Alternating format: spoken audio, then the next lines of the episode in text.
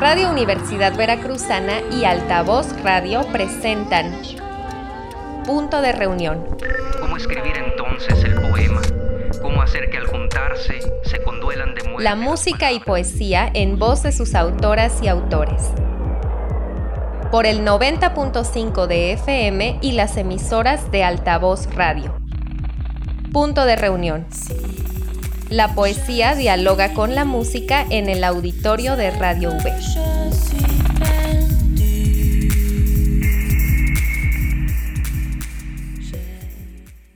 Hola, ¿cómo están? Mi nombre es Katia Escalante y este programa es Punto de Reunión, una serie que presenta el trabajo de poetas consagrados y también de poetas jóvenes del estado de Veracruz en un formato de spoken word, donde serán acompañados por Rudy Carrillo, también conocido como Argo.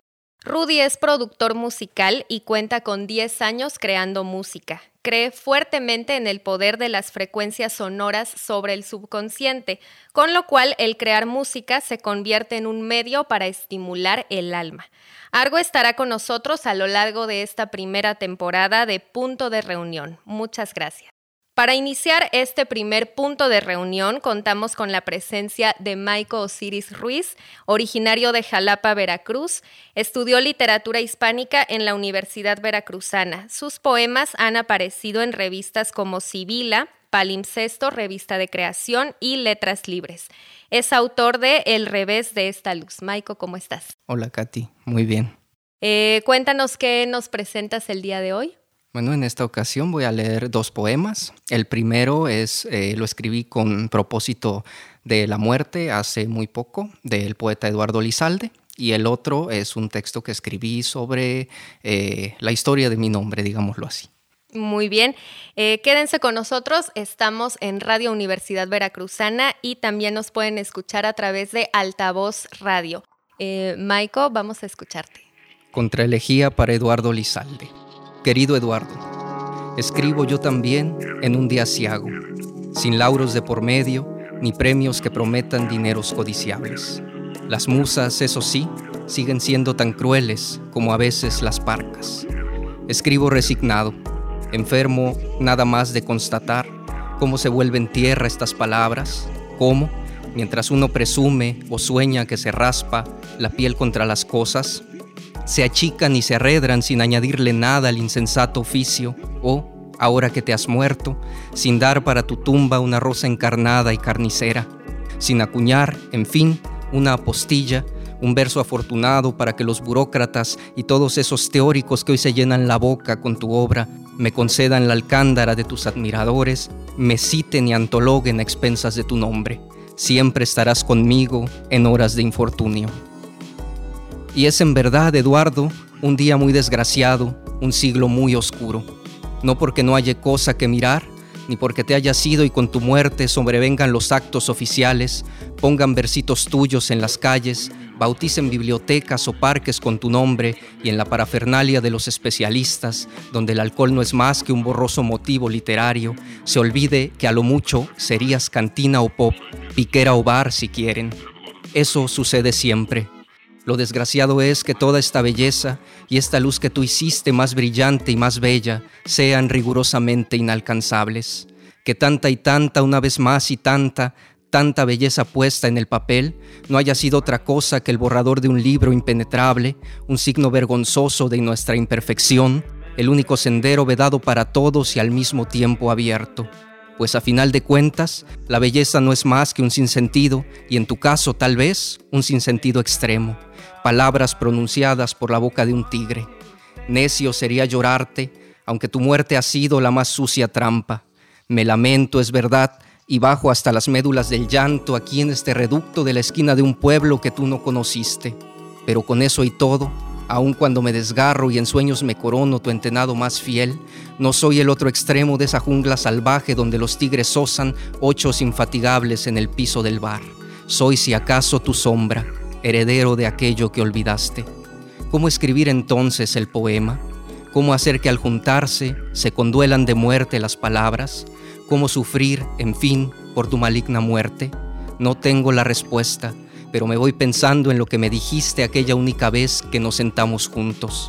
Bienaventurados nuestros imitadores, porque de ellos serán nuestros errores.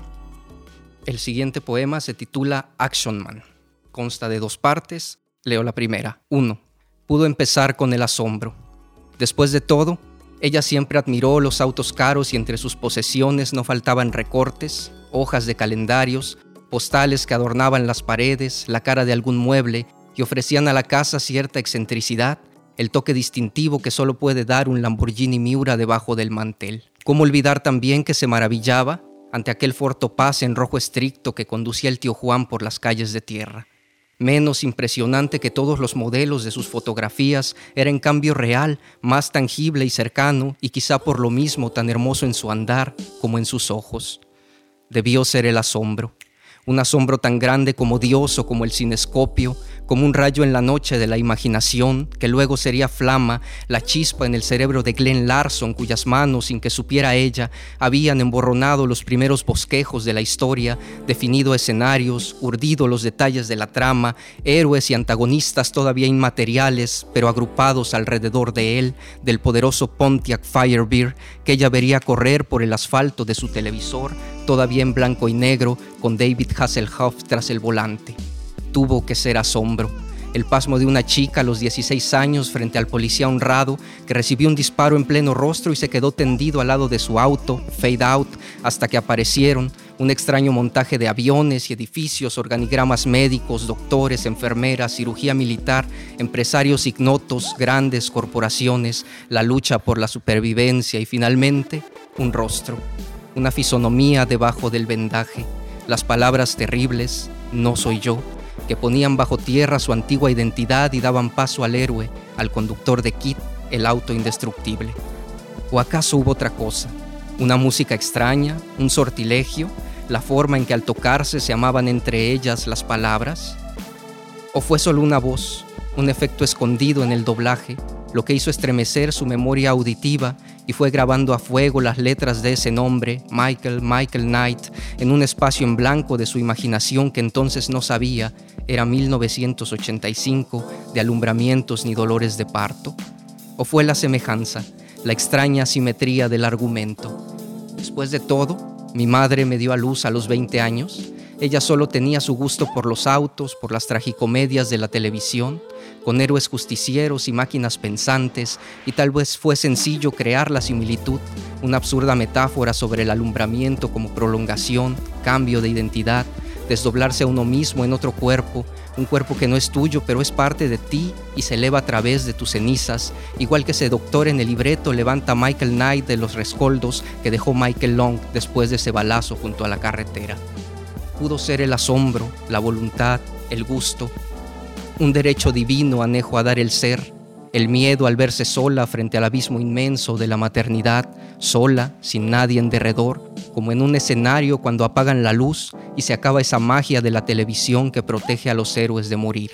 Pudo ser un deseo, tan insensato hoy como en aquel entonces, de, atraer sobre mí un poco de virtud, un haz de aquella estrella que acompaña el destino de los hombres de acción, lo que llevó a mi madre, en un acto de amor, armarme de algún modo, caballero, a elegir para mí el nombre de su héroe, para que, como él, le arrancara los dientes al dragón y hollara con los pies a los leones.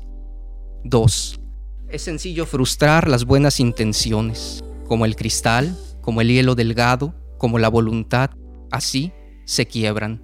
Lo supo Michael Long aquella oscura noche junto a la carretera y lo sabría mi madre muchos años después, al ver cómo el libreto iba cambiando cómo se reescribían signos y situaciones, cambiaban los esquemas, la trama, el escenario, y donde había un atajo, un tiro de guijarro entre el deseo y los hechos, se interponía el abismo, un cementerio de autos tan extenso como solo se ha visto en la imaginación. Después de tantos años de firmar boletas escolares, cojas del mismo pie, deportes, atletismo, etc., tuvo que presentir mi escasa facultad para la acción, la distancia insalvable entre el niño que fui y el que debía de ser si deseaba abrigar algo del heroísmo y esa luz interior que acaso ella entrevió entre, como imagen mental entre los caracteres de aquel nombre. Luego estaba el desvío, una ruda metástasis en la caligrafía, una deformación producto del asombro, la indolencia, porque no había registros ni forma establecida más que atrapar al vuelo las palabras e intentar delinear sobre el papel una imagen posible, una mancha de tinta aproximada que imitara el sonido, la acústica del nombre, sin importar si era su escritura real, la que ella idealizó mientras veía a David Hasselhoff en la pantalla. Violencia nominal o error en la gramática, más bien un accidente el paradigma en llamas deshecho por el muro de la realidad y no sé si un presagio de mi propia escisión, todos esos detalles de menos en el acta, compareció la madre, que hubo que rellenar para que no dolieran y parecían navajas madreselvas de alambre sobre un renglón vacío, el brazo de la ausencia partiendo por el centro a la persona, rajándola del nombre al apellido. Ni el mismo Michael Knight, con toda su osadía, se hubiese mantenido inexpugnable si delante de él se abriera un escenario, y el escenario fuera como la vida real, sin cables, sin poleas ni efectos especiales, como el miedo del niño que no podía ser héroe porque no tenía el temple de los héroes de acción, era hijo natural y le asustaba todo, incluso presentarse pronunciar en voz alta las letras de su nombre y decir a los otros que no era un nombre extraño, sino inexplicable como un acto de amor. Porque pudo empezar con el asombro, pero en el fondo estaba todo cuanto hay detrás de una niñez marcada por la ausencia, todas esas preguntas que caían de los rostros como una tempestad y eran casi aguijones tratando de forzar una respuesta, un pasatiempo cruel porque era solo un niño y le aterraba, no la pregunta en sí, ¿quién es tu padre? sino que preguntaran para oírselo decir, como si fuera un truco, una pequeña gracia que había aprendido a hacer. Todo lo que ha existido y cuanto puede haber detrás de la pureza, del amor de una madre que al comprenderse sola frente al abismo inmenso de la maternidad, recordó las hazañas del que fuera su héroe de juventud y deseó más que nunca nombrarme como él, no para convertirme en un hombre de acción, sino para enseñarme, para que yo encontrara esa fuerza interior que ella miraba en mí cuando me repetía que el mundo era de Dios, pero se lo alquilaba a los valientes. Gracias. Muchas gracias, Maiko. Muchas gracias a quienes nos escuchan a través de Radio Universidad Veracruzana 90.5 de FM, en internet a través de nuestra página www.v.mx diagonal radio y también en nuestra aplicación. Les recordamos que esta transmisión la pueden escuchar por altavoz radio en sus distintas emisoras a lo largo del país. Y si se perdieron algún episodio, les invitamos a visitar el perfil de Radio V en Spotify, Apple Podcast y Google Podcast. Y también pueden seguirnos en nuestras redes sociales Facebook y Twitter. Estamos como Radio V y también en Instagram como Radio V 90.5. Soy Katia Escalante y nos encontramos en el próximo punto de reunión.